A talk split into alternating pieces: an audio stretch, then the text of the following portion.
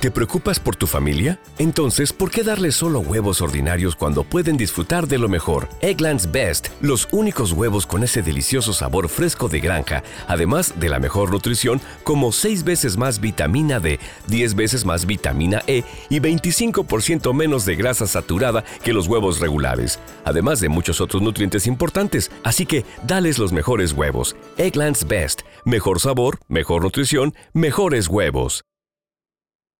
Lucky Land Casino asking people what's the weirdest place you've gotten lucky? Lucky? In line at the deli, I guess? Aha, in my dentist's office. More than once, actually. Do I have to say? Yes, you do. In the car before my kids' PTA meeting. Really? Yes. Excuse me, what's the weirdest place you've gotten lucky? I never win and tell. Well, there you have it. You can get lucky anywhere playing at LuckyLandSlots.com. Play for free right now. Are you feeling lucky? No purchase necessary. Void where prohibited by law. 18 plus. Terms and conditions apply. See website for details.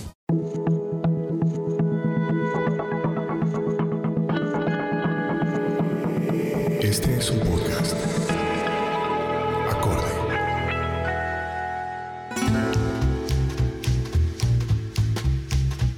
Hola a todos y todas, mi nombre es Carolina Flechas, yo soy directora de podcast y miembro de la Dirección de Género y Equidad de Al Centro. Nuestro episodio de hoy es muy especial, es nuestro último episodio de este año y por eso vamos a hablar de uno de los temas más importantes del momento y no, no es la vacuna contra el COVID.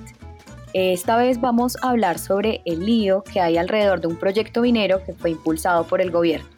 Hoy está en juego la nueva delimitación y esto no deja de causar controversia.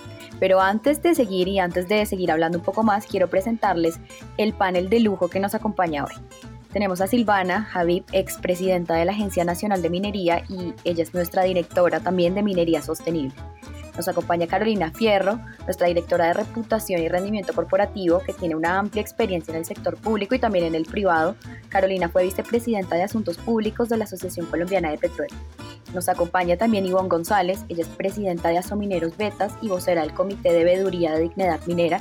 Y por último tenemos a Daniel Albarracín, él es miembro de la Dirección de Paz y Medio Ambiente y también tiene una amplia experiencia en el tema. Entonces, terminadas estas introducciones, comenzamos. Bueno, quiero comenzar citando un artículo del tiempo. El 6 de agosto pasado el Congreso sesionó y hubo un debate de control político sobre el proyecto de minería a gran escala que tiene contemplado Minesa en zonas de influencia del páramo de Santurbán. La viceministra de Minas, Carolina Rojas, declaró que el gobierno colombiano quiere promover una minería con todos los estándares, y aquí estoy citando, y que las autoridades ambientales tomarán todas las medidas de revisión para asegurar que este proyecto se haga con estos estándares y que podamos aprovechar el recurso natural que está ahí y que pueda ayudar a la recuperación sostenible de todos los colombianos. Por otro lado, también el ministro de Minas, Diego Mesa, aseguró que este proyecto no va a tener ninguna afectación a las fuentes de agua pero las reacciones pues, de diversos líderes sociales, activistas de medio ambiente y ciudadanos muestran lo contrario. Entonces, ahora sí, empezando las preguntas, Silvana. Quisiera preguntarte, porque el proyecto ha generado mucha indignación por parte de los ambientalistas, como ya dije, los líderes políticos y los ciudadanos. Y pues desde varios sectores se dice que el ministro no tiene la facultad para decidir si el proyecto va a tener afectaciones al agua. Yo quisiera preguntarte a quién le compete declarar que Santurbán es una zona protegida, si este proyecto está o no dentro del páramo, o si puede el ministro de Minas emitir estas declaraciones. Carolina, muchísimas gracias por esta invitación. Eh, un saludo a todos. Empiezo por decir que es un proceso regulado en Colombia, el proceso de limitación de los páramos. Y esa competencia la tiene el Ministerio de Ambiente y Desarrollo Sostenible, lo puede hacer con base en un estudio técnico que hace el, Instituto von Humboldt, Alexander von Humboldt, y también con base en un estudio económico y social que hace la Corporación Autónoma Regional correspondiente. Esta facultad que tiene el Ministerio de Ambiente y Desarrollo Sostenible, como lo ha dicho la misma Corte Constitucional, es una potestad discrecional, planificadora y reglamentaria. Es decir, que puede tener en cuenta estos dos estudios que hacen estas, estas instituciones, pero se puede apartar de ellas en algunos casos incluso para ser más proteccionista.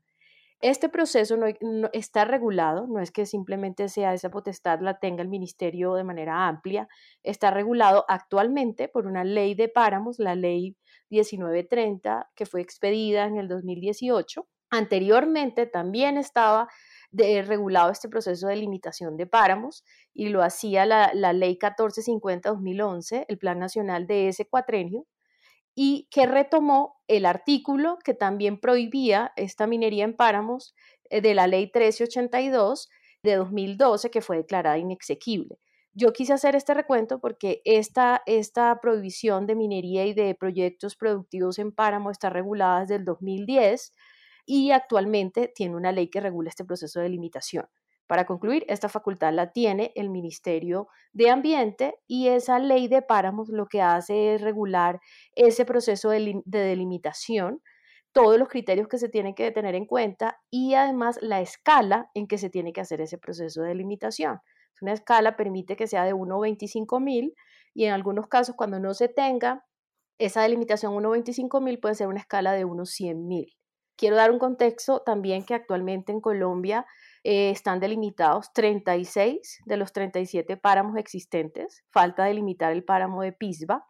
Y de esos 36 páramos que se han delimitado, cuatro están pendientes de volver a, delimitarlos, a ese proceso de delimitación por sentencias o fallos judiciales. Entre esos están eh, Almorzadero, Cruz Verde en Boyacá, Las Hermosas y está Santurbán. Santurbán lo ordenó, eh, ordenó ese proceso de delimitación, la sentencia de tutela de la Corte de 361 del 2017, donde lo que hace la Corte es dejar sin efecto la resolución que delimitó el páramo de Santurbán, la 2090 del 2014, y eh, deja sin efecto y establece, ordena ese proceso de limitación. En esa sentencia es muy importante porque establece unos criterios en ese proceso de limitación, un equilibrio de cargas, en el tema de cargas ambientales, un principio de justicia distributiva, pero lo que más cuestionó esta sentencia fue no tanto lo técnico, sino el proceso de participación ciudadana. Y sienta un precedente.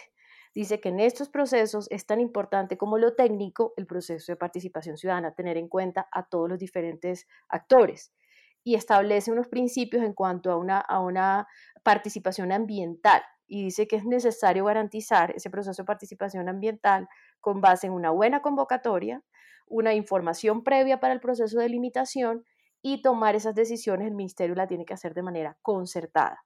Quise hacer esa explicación porque sí hay todo un reglamento, una ley y un procedimiento para este proceso de limitación. La facultad la tiene el Ministerio de Ambiente. Termino diciendo que cuando el ministro de Minas y cuando la viceministra hicieron esas aclaraciones en ningún momento en ningún momento estaban usurpando funciones ni diciendo que ellos son los que, va, los que tienen la facultad.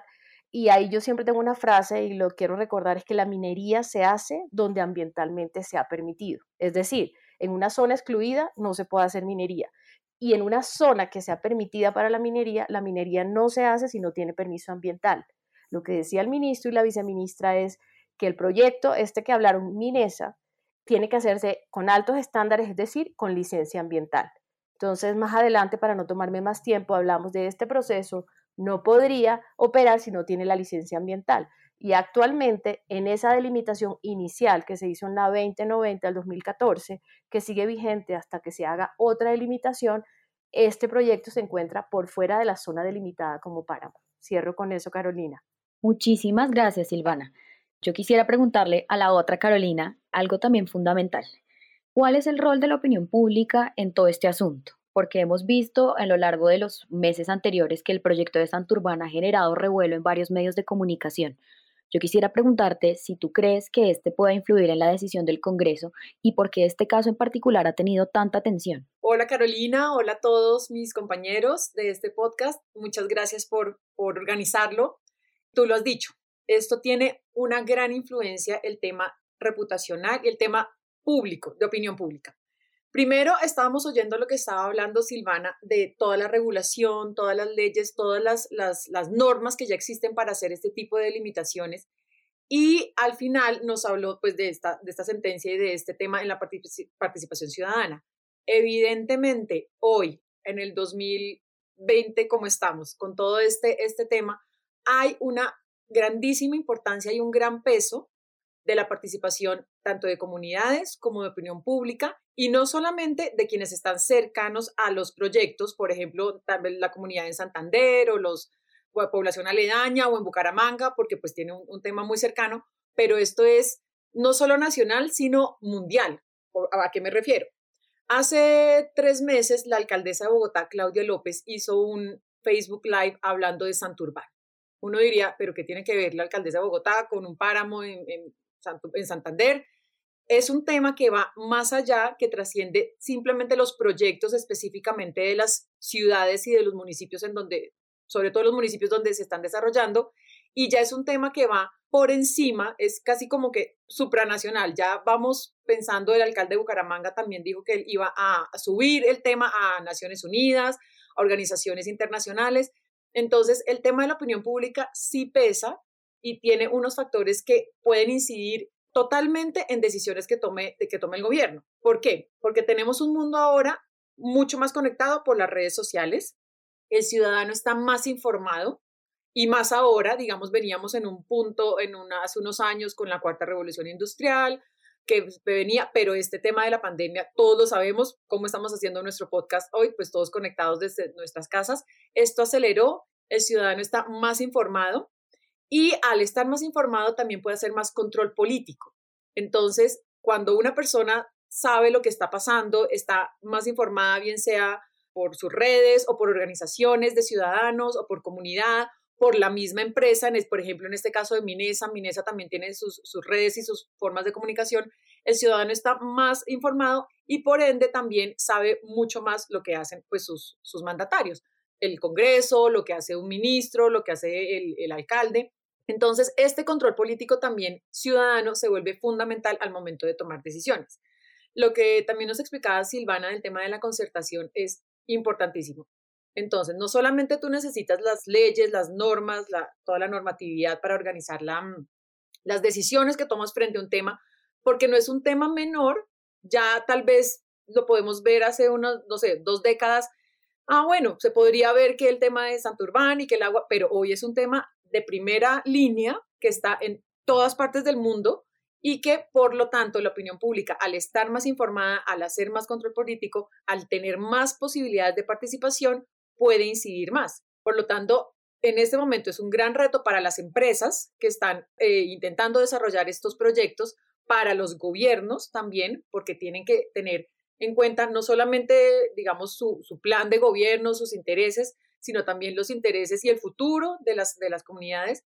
Y también, pues, para los ciudadanos, que antes tal vez no había tanta posibilidad de, de interactuar, pero ahora sí, y ahora lo sabemos con una tendencia en Twitter, con una organización en Facebook Live, con, no sé, una comunidad que se conecte con otro país, entonces recibiendo ayuda de Suiza, entonces hicimos un foro internacional, todo eso afecta e impacta, sobre todo genera un impacto en las decisiones que, que se toman. Entonces, evidentemente, opinión pública, mucho, tiene mucho peso y mucho impacto en este tipo de decisiones y por lo tanto, todos debemos estar más atentos, las empresas en cómo lo, lo, lo, lo manejan, cómo lo, lo presentan comunidad estar mucho más informada, gobierno evidentemente pues tenerlo más claro y pues tú hablabas del Congreso, los congresistas también ser coherentes con sus propuestas de campaña y lo que van a votar y lo que están hablando. Entonces, así cierro diciendo la gran importancia que, que tiene la opinión pública en este tipo de decisiones. Muchísimas gracias, Carolina.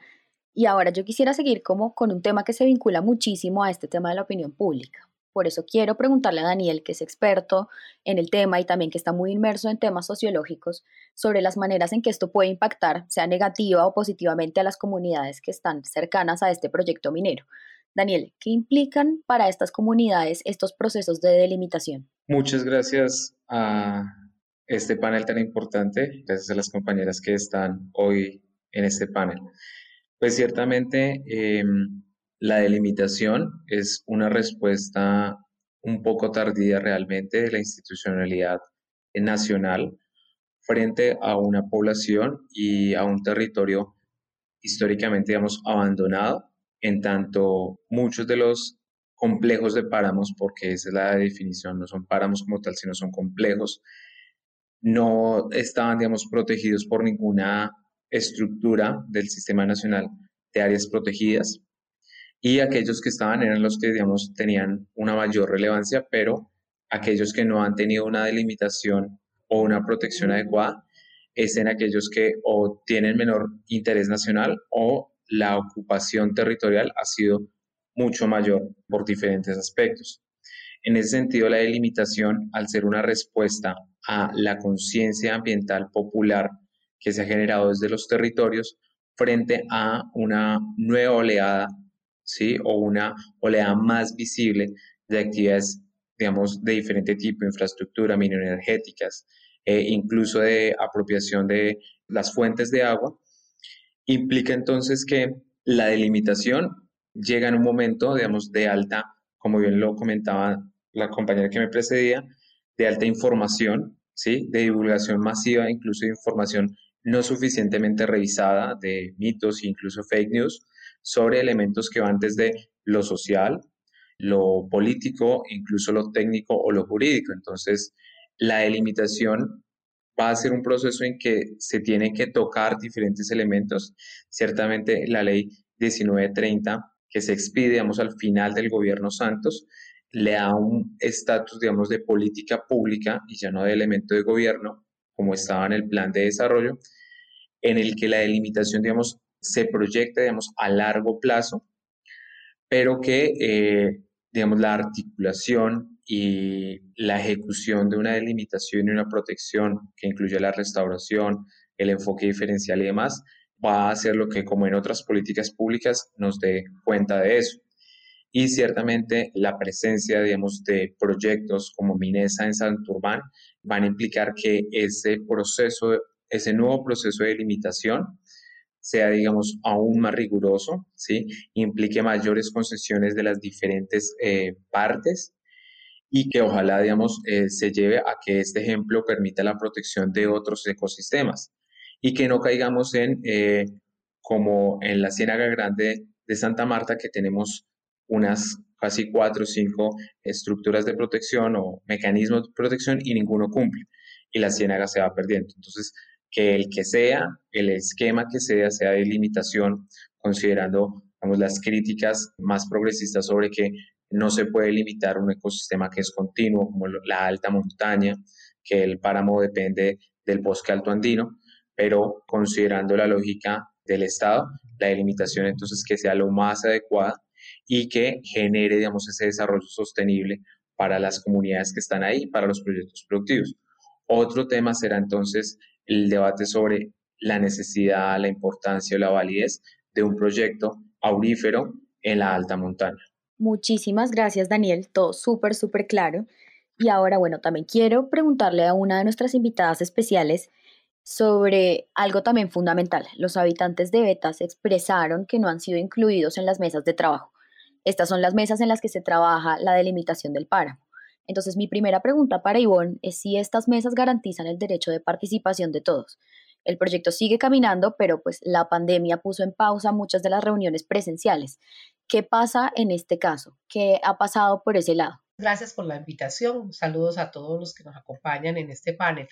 Pues la verdad es que esto es tendioso, esto ha sido agotador, esto no es ni, ni siquiera por la pandemia. Llevamos 10 años mirando qué van a hacer, si van a delimitar Santurbán, si no, cómo lo hacen.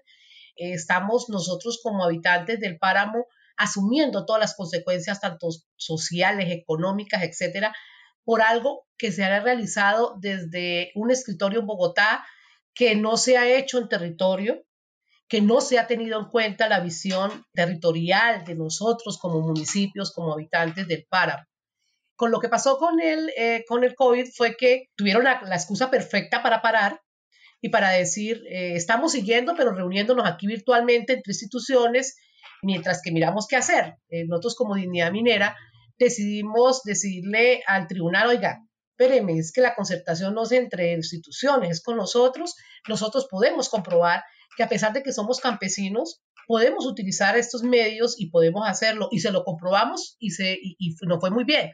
Tanto así que el ministerio entonces ya decidió no seguir con la virtualidad, sino seguir con la presencialidad y estamos haciendo mesas de trabajo de a 50 personas, etcétera, en nuestros municipios. Que si se garantiza para nosotros en Betas, el problema no es ni la cantidad de personas que participan, ni cómo participan. El problema es que no escuchan, es que el Ministerio de Ambiente quiere imponer, quiere socializar, que es muy diferente a concertar. La AT 361 muy claro les dijo cómo tenían que hacer estas fases y cómo se deberían hacer, que la doctora Silvana lo explicó muy bien, que tiene que ser muy amplio, tiene que escucharse a las comunidades, mirar un enfoque territorial. Nosotros en Betas afortunadamente somos tan unidos que desde el alcalde y toda la institucionalidad, la parte comunal, las organizaciones, estamos unidos en una sola voz y eso nos ha permitido que nos tengan en cuenta. Ahora, ahora sí nos tengan en cuenta. ¿Qué pasa? Nosotros hemos presentado una propuesta técnica, científica, donde demostramos que después de estar 465 años viviendo en el páramo, está algo transformado, ¿cierto? Está, un poquito transformado el páramo. Betas es atípico. ¿Por qué? Porque Betas es el municipio con el casco urbano más alto de Colombia, a 3.350 metros sobre el nivel del mar, y es 100% minero. Nosotros venimos haciendo una minería legal, una minería que viene trabajando con la mano de la institucionalidad, y nos quieren volver ilegales. Una minería de oro, que todo el mundo sabe dónde está el oro, que están arriesgando a que la minería ilegal y los fusiles lleguen a dañar el páramo un páramo que nosotros hemos conservado y que podemos demostrar. Y por eso solicitamos y se están cumpliendo unas mesas y unas visitas técnicas a territorio donde pueden verificar y que queremos que nos demuestren ahí cuál es el daño que estamos haciendo nosotros, cuál es el daño que hemos hecho nosotros al ecosistema cuando tenemos 28 lagunas perfectamente cuidadas, cuando hacemos la minería en hectáreas, en, 580 hectáreas que hemos, venido por siglos trabajándola. Nosotros pensamos y, y nuestra propuesta como para concluir ha sido muy clara, ha sido una gobernanza. Nosotros pensamos que todos cabemos en el páramo, que todos podemos trabajar ahí, que hay un espacio como en Betas, que es el 94% del territorio que va a quedar dentro del páramo y que va a ser para conservación, que vale el 6% para que, para que exista un municipio de 465 años de antigüedad y nuestras actividades productivas. Pero es que ha sido tan irresponsable el gobierno nacional que al hacer estas delimitaciones aéreas, satelitales, se les olvida que hay un municipio y queda dentro de un páramo, un casco urbano con esta antigüedad.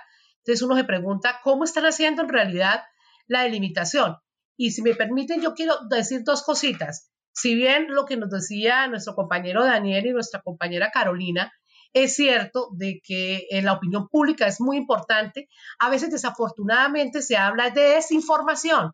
Entonces tú ves cantantes, ves actores, actrices hablando del páramo de Santurbán técnicamente como si lo conocieran, como si supieran qué está pasando, cuando en realidad ni siquiera han ido a nuestro territorio. Está a, la voz populi en este momento la paramopolítica, que volvieron, abrieron una, una nueva eh, versión de la política aquí en Colombia y ahora todos los políticos, senadores, etcétera, son, utilizan la paramopolítica, sin desconociendo absolutamente todo el territorio. Quería comentarte que sí, nosotros queremos mucho el páramo, para nosotros el páramo es sagrado, somos quienes lo hemos cuidado, somos los que lo vamos a seguir cuidando Y esto que está haciendo el Congreso de la alta montaña y todo se les olvida geográfico. Judy was boring. Hello. Then Judy discovered chumbacasino.com. It's my little escape. Now Judy's the life of the party. Oh, baby, Mama's bringing home the bacon. Whoa. Take it easy, Judy. The Chumba life is for everybody. So go to ChumbaCasino.com and play over 100 casino style games. Join today and play for free for your chance to redeem some serious prizes. ChumbaCasino.com. No purchase necessary. Void where prohibited by law. 18 plus terms and conditions apply. See website for details. Colombia está en tres cordilleras. Todos somos montañeros. Bogotá tendría que desaparecer. Tendría que mirar cómo va a empezar a recuperar porque está en alta montaña. Bucaramanga también. O sea, esto del populismo no puede llegar a desaparecer las actividades económicas en Colombia y aparte de eso, arriesgar los páramos, porque lo único que están haciendo con todo esto es arriesgar. Si sacan a los verdaderos defensores, a los verdaderos dueños, dueños, porque nosotros tenemos títulos, propiedad, entre los páramos, lo que van a arriesgar que los páramos se nos desaparezcan, nos lo dañen, nos lleguen los fusiles. Entonces nosotros queremos hacer una gobernanza, una gobernanza que permita que todos convivamos y que sigamos convivando de la mejor manera. Esperamos que el gobierno nacional esta vez sí haga caso, esta vez sí escuche y no sea, como le explicaba la doctora eh, Silvana, que la parte técnica del Bon Humboldt, aquí la CDMB, la parte socioeconómica, no, la parte socioeconómica y cultural no debe ser un apéndice, no debe ser un anexo, debe dársele un valor con logaritmos, con variables, como lo maneja el von Humboldt, y darle un valor. A nosotros nos tienen que valorar todo este esfuerzo de 465 años cuidando y que esté tan impecable ese páramo. Nos tienen que valorar eso, nos tienen que valorar nuestro arraigo, nuestra cultura. Les agradezco muchísimo, disculpen que yo a veces hablo como mucho. No, no, no, muchísimas, muchísimas gracias Ivonne, de verdad, eh, que es realmente iluminador poder escucharte. Y una parte que me quedó sonando, toda la, crítica que se hace al gobierno. Yo quisiera preguntarte qué intereses políticos subyacen a este proyecto, por qué ha sido tan difícil la concertación precisamente porque usted no puede escuchar Páramo de Santurbán sin escuchar que un proyecto megaminero, etcétera, nunca hablan de las habitantes que nosotros vivimos ahí. Y resulta que Minesa no está en el páramo, según la proyección y según la propuesta integrada que presentó el mismo ministerio, tampoco lo toca. Pero a usted le llama mucho la atención cuando le dicen agua sí, oro no. Ahora que nosotros alzamos la voz y que nosotros por fin pudimos hablar, entonces la gente de Bucaramanga, los oportunistas y politiqueros, es que ha dado demasiado buen resultado. Ya el alcalde subió gracias a que a muerte defiendo Santurbán, concejales, representantes de la Cámara, todos a muerte defiendo Santurbán, pero ¿cómo lo defienden y contra quién? Es que es lo que no dicen.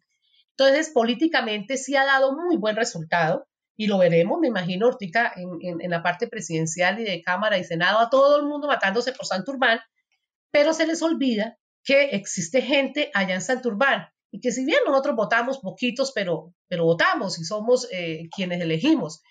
Entonces, a nosotros nos pasa que nos invisibilizan, es decir, les interesa es hablar de Santurbán, agua. Mira lo que está pasando en nosotros páramos con la papa. Sí, y le echan toda la culpa a la minería y resulta que la minería no es y se están llevando por delante a los agricultores. En este momento los agricultores están en un peligro de desaparecer más quizás que, que, que, los mineros. Cuando hablaban de la ley 1930, esa ley la crearon los politiqueros, ¿sí?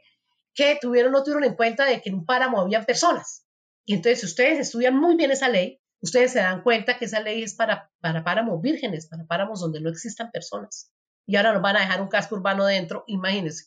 O sea, están desapareciendo forzosamente un pueblo, están desplazándonos, están erradicándonos de nuestra cultura, de nuestras cuna, de nuestra, de nuestra vida en, en, un páramo, están traumatizando niños que están creciendo en un, en un pueblo que siempre hemos cuidado y que siempre hemos querido ser mineros. Y todo eso lo hacen, ¿por qué? Por política, por eso te estaba diciendo, abrieron una nueva era de la política. Ahora ya pasó todo lo de la parapolítica, política, farpolítica. Ahora es paramopolítica. Y se volvió de moda. Es algo de moda. Para mí no es tanto la opinión pública, sino que es algo de moda. Quien no habla de Santurbán no está a la moda y no es eh, elegible y no es...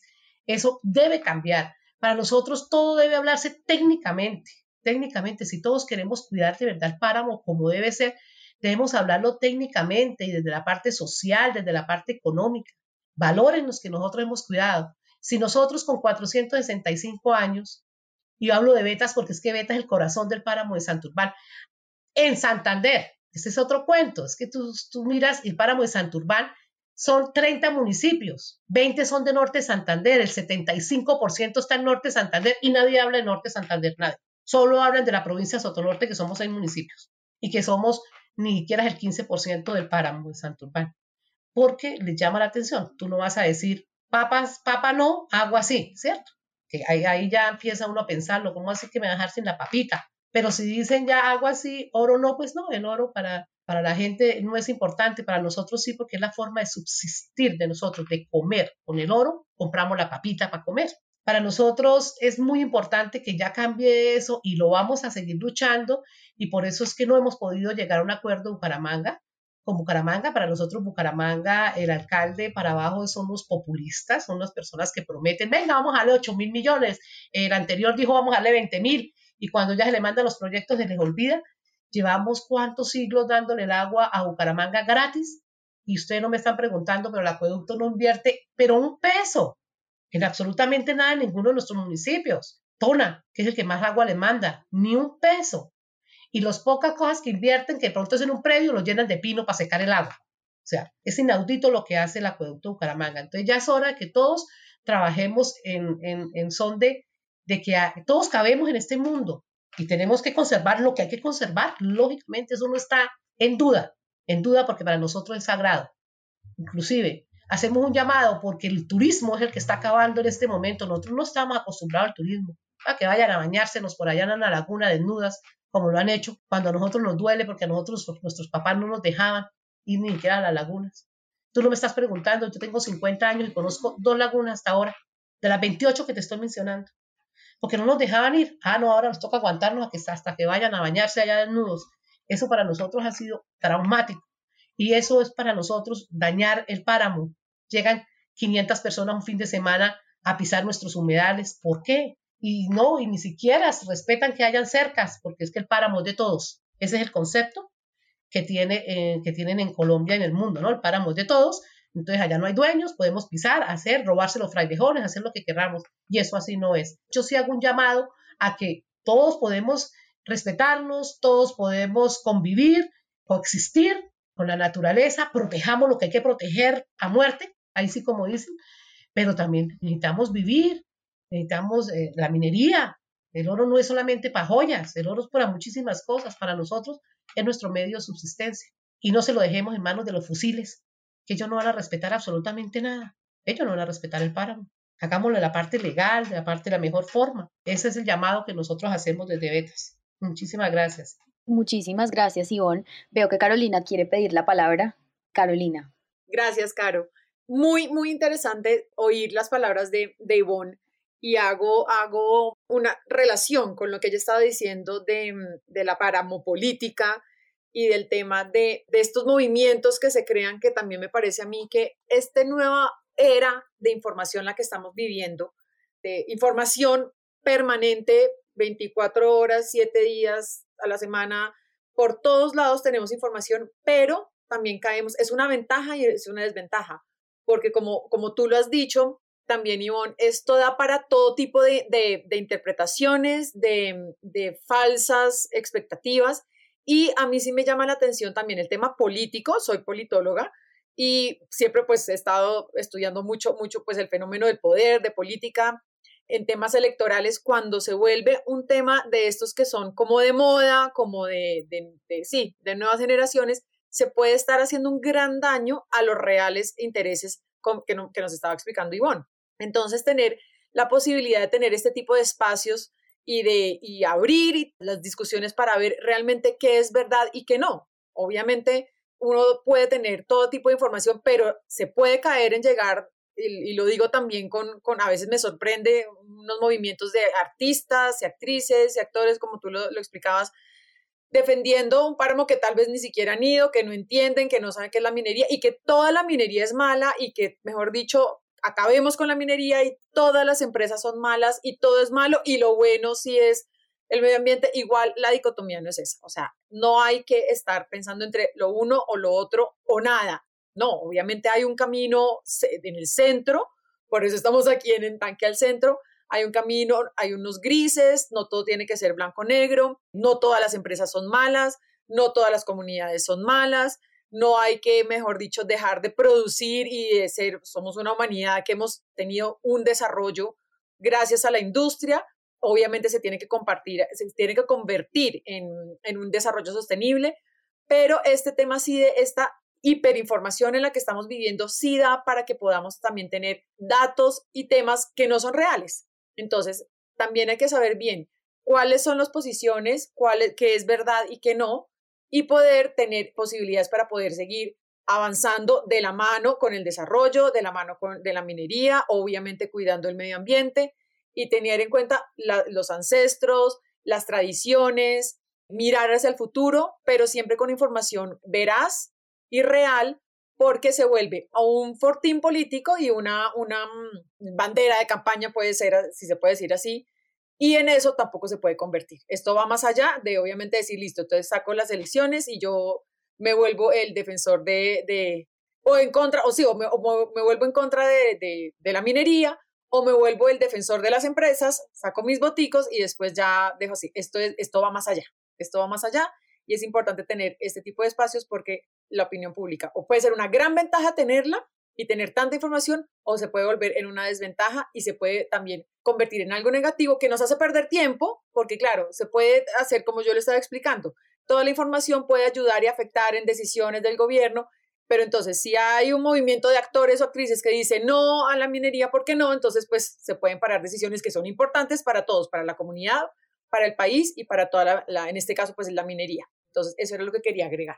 Muchísimas gracias, Caro. Y también veo que Silvana acaba de pedir la palabra. Sí, Carolina, es que a mí me parece importante algo que dijo Ivonne y también Carolina. Y quería decirle que un daño tan grande que se puede hacer cuando no se tiene información y se puede hacer todo tipo de daño. Uno, yo eh, no es que esté, quiero aclarar, no es que esté diciendo que no sea importante proteger estas zonas, para nada. Colombia se destaca por su riqueza en la biodiversidad, tenemos el 50% de páramos, y la verdad es que eso hay que protegerlo, como decía Ivonne, eso no está en duda. Pero si uno le pregunta, y no quiero, por favor, o sea, eh, irme en contra de nadie, sé que muchos lo hacen con conocimiento, pero muchos de los que defienden esto no saben ni, por ejemplo, qué servicio presta un páramo y no saben qué es beta. Saben que hay un municipio que es beta, pero no tienen idea de dónde viene el nombre. Precisamente beta es de un pueblo minero. Betas es por eso, porque ha crecido con la minería. Y cuando dicen no minería, no se sabe muchas veces ni qué están defendiendo. ¿Qué es lo duro de esto? Se puede ir todo el mundo y se puede ir las grandes, las medianas del páramo, pero ¿cómo nos preocupamos de que va a vivir la gente que se le está quitando su actividad de años? Son comunidades que quedan abandonadas, donde no hay recursos destinados para reconvertir la actividad, donde, como decía Ivonne, queda casi menos de un 10% donde se puede hacer actividad. ¿De qué va a vivir la gente de Betas? Los empleos que da son la alcaldía, no todos alcanzan a trabajar en la alcaldía. Entonces yo creo que si la preocupación es cuidar el ambiente, tiene que ser genuina y el ambiente también, el ecosistema hace parte de los seres humanos. Nosotros hacemos parte del ecosistema. Entonces creo que esto no se puede volver un tema de moda de yo soy cool porque defiendo un páramo y no tengo ni idea qué es un páramo. Estoy feliz en mi computador viendo y me parece súper cool. No he ido, no saben lo difícil que es llegar allá y lo duro que, es ver a la, a la gente que vive allá sin tener sustento. Y todo eso lo digo porque, como decía Ivonne, cabemos todos. Eso no quiere decir que estemos defendiendo la minería porque se tiene que hacer minería. Es que en esos procesos de limitación hay unas normas que se deben seguir, pero aparte hay estudios técnicos y aparte hay gente muy valiosa en Colombia, científicos que conocen y saben hacer este proceso. El proceso, como decía Ivonne, es totalmente diferente. En esas zonas protegidas donde se quieren proteger, donde nunca ha existido nadie, que son zonas pristinas, que son un ecosistema pristino, es diferente ahí, ahí no se ha tocado nada, simplemente se declara el páramo. Las otras donde sí se ha intervenido, donde sí hay gente, como decía Ivonne, 465 años y que están en esa zona, tiene que hacerse un proceso de ordenación, de delimitación, de permitir la coexistencia y lo que decimos es muy importante, es ver cómo esos ecosistemas han seguido prestando sus servicios, servicios ecosistémicos. Lo que tiene que ver es, primero, que permitan recargar los acuíferos y que permitan tener ese equilibrio hídrico, saber si eso se sigue manteniendo, cómo es posible que coexistan. Esos son los análisis que deben hacerse y no se nos puede olvidar que nosotros somos centro de los ecosistemas. Entonces, eso se tiene en cuenta en estos procesos de limitación. Entonces, uno no puede, porque el proceso, del proceso resulte, y no estoy refiriéndome a nadie, que se permita una actividad en cierta zona, entonces no quedó como yo quería, que no se permite nada, pero no me interesa el futuro de la gente que vivía ahí. Entonces, yo creo que esto es un proceso más de, de conciencia como que tenemos que tener en qué decisiones se van a tomar, y yo pongo un tema y, me, y con esto termino esta intervención, de confianza a las instituciones. Creo que el problema que tenemos es que no confiamos en las entidades científicas que tenemos. Y sé que tiene mucho que ver, y no estoy desconociendo la corrupción que se da muchas veces en instituciones o que se da en la vida, pero no podemos desconocer esto. Esos procesos que se hacen requieren de mucho trabajo de científicos y son reconocidos internacionalmente y aquí no confiamos. Muchas veces yo he estado en debates donde me dicen, no, nacional no, traiga un internacional. O al que yo digo, y cuando yo estaba en el cargo que tenía antes, no le creían las cifras, no le creían al sistema donde estaba delimitada las áreas. Yo mostraba, aquí no se está haciendo minería, no le creo. Cuando viene una persona que sí nos cae bien y con un tuit divino, ahí sí le creen. Entonces yo creo que también hay que darle valor al conocimiento técnico y yo creo que eso nos va a, pedir construir, nos va a permitir construir una mejor sociedad. Muchísimas gracias Silvana. Ahora le doy la palabra ya para ir cerrando a Daniel. Sí, ciertamente tanto Carolina Fierro como Ivonne González y Silvana Javi Vidaza han dado unos elementos muy significativos digamos, que construyen o complementan lo que planteaba en mi primera intervención. Ciertamente, Betas y es uno de los ejemplos muy significativos de qué es la minería en la alta montaña, de qué es lo bueno y lo negativo en las actividades de alta montaña con una actividad minera muy especial. Tendremos tal vez en otros ejemplos en Cajamarca, en Perú, o Potosí, en, en Bolivia, sobre esa minería de alta montaña y que históricamente se ha dado, pero insisto en, digamos, en que la nueva estructura constitucional ha permitido desarrollar esa conciencia ambiental, no solo popular, sino institucional. Ciertamente la, la reconfiguración de la confianza, ahora con unas posibilidades de la reducción de esa violencia armada que ha notado Ivonne, es aprovechar ese momento y decir, bueno, después de la violencia armada, nos quedan otras series, digamos, de conflictos y, de violencias, ¿sí? Por eso, digamos, un poco desde la dirección de paz se plantea que no se hable de un posconflicto, sino un posacuerdo y que los conflictos, por ejemplo, en este caso de carácter ambiental, se deben solucionar ciertamente de manera democrática, con la institucionalidad y demás.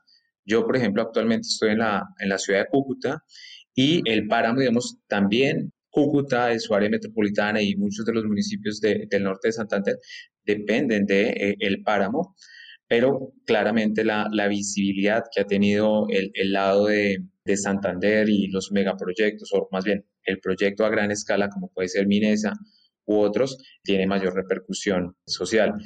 Muy atinada es, obviamente, eh, Silvana, en el decir, bueno, hay que pensar ciertamente en la reconvertir las dinámicas y, estos procesos e-, económicos.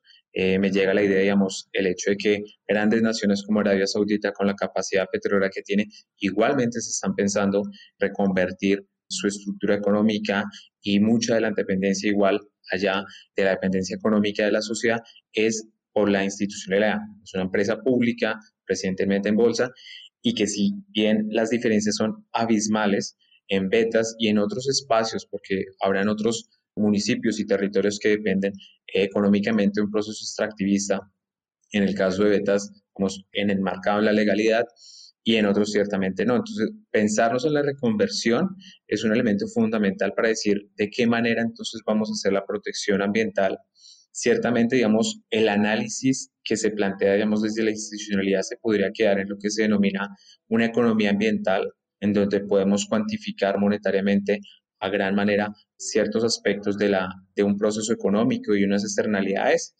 pero sería muy valioso que a ese análisis pudiéramos dar un paso más, ¿sí? Eh, en una complejidad teórica sobre la economía ecológica y entender que esa transferencia de ese staff de esos recursos no renovables como la, la minería de oro, pues si bien a, esa, a la comunidad de betas le, le da para vivir, su uso, digamos, y se ha demostrado y los datos también están, es que se limita en su gran mayoría eh, a elementos de eh, lujo y no a elementos, digamos, tecnológicos. Por eso yo planteaba la primera vez, bueno, ya hablamos de la delimitación, ahora, ahora hablemos de qué tan necesaria y ese desarrollo a escala humana o desarrollo sostenible, qué tan necesario es entonces una minería de esas características, ¿sí?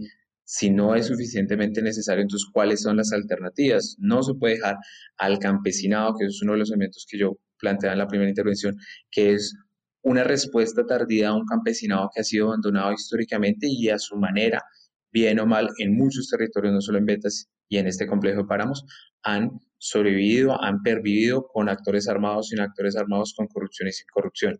Entonces, ciertamente el llamado es a plantear todos esos matices, a continuar en la reconstrucción de la confianza y a que la protección del páramo, sea este otro, no termine denominándose un páramo política, porque ciertamente darle esa categoría es igualarlo a casos de corrupción. Y aquí lo que se plantea es un caso de vamos a proteger. Claro, todo caso va a haber unos intereses personales, pero entonces que eso no sea lo que prime, sino que primen las diferentes voces con la experiencia de agencias institucionales, de procesos de base, de procesos políticos, de la academia, y que en estos matices podamos tener un punto de encuentro como es el centro. Bueno, muchísimas gracias Daniel también por esta intervención y la verdad es que ya no nos queda mucho más tiempo, sin embargo, bueno, el tema es muy interesante. La verdad quisiera darle las gracias a todos nuestros invitados. Muchísimas gracias a Silvana, Ivonne, Carolina y Daniel por esta maravillosa conversación. Y antes de cerrar, quisiera preguntarles cómo podemos encontrarlos en las redes sociales, empezando por Ivonne. Pues a mí me encuentran en Facebook como Ivonne, en Twitter eh, Connie y pues Asomineros, Asomineros es muy fácil de encontrar. Nosotros tenemos como Asominero y como Dignidad Minera en, en Twitter y en Facebook tenemos nuestra página, ¿no? asomineros.com.co. Buenísimo. A mi tocaya, Carolina. Mi Twitter es arroba carofierroval, con B corta. Perfecto. Silvana. Mi Twitter es arroba silvi Javib. es H-A, B larga, I y otra B larga al final. Arroba silvi Perfecto. ¿Y Daniel? A mí me encuentran en Twitter como D Albarracín, mi apellido, U-N en mayúscula. Perfecto. Bueno, también quisiera darle las gracias a nuestros amigos de Acorde que pueden encontrar en sus redes sociales como Acorde Podcast y por supuesto a todas las personas que nos escuchan. Recuerden que pueden encontrar este podcast en todas las plataformas, en Spotify, en Apple Podcast y también por supuesto en nuestra página web que es alcentro.co. Por favor, no se olviden de dejar sus comentarios en las redes sociales. Nos pueden encontrar en Instagram, en Twitter y en Facebook como Tanque al Centro. Un abrazo para todas y todas, nos vemos en un próximo episodio y recuerden que Al Centro es una incubadora de ideas sociales y de gestación de análisis independiente. Hasta la próxima. With lucky landslots, you can get lucky just about anywhere. Dearly beloved, we are gathered here today to. Has anyone seen the bride and groom? Sorry, sorry, we're here. We were getting lucky in the limo and we lost track of time. No, Lucky Land Casino, with cash prizes that add up quicker than a guest registry. In that case, I pronounce you lucky. Play for free at LuckyLandSlots.com. Daily bonuses are waiting. No purchase necessary. Void where prohibited by law. 18 plus. Terms and conditions apply. See website for details. Oh, oh, oh, O'Reilly. ¿Necesitas ayuda? En O'Reilly Auto Parts te ayudamos. ¿Necesitas algún consejo? Te aconsejamos. Nuestros profesionales en autopartes están siempre disponibles para ayudarte a encontrar lo que necesites. Excelente servicio al cliente es solo una de las ventajas que ofrece O'Reilly Auto Parts. Los profesionales en autopartes. Oh, oh, oh, O'Reilly Auto Parts.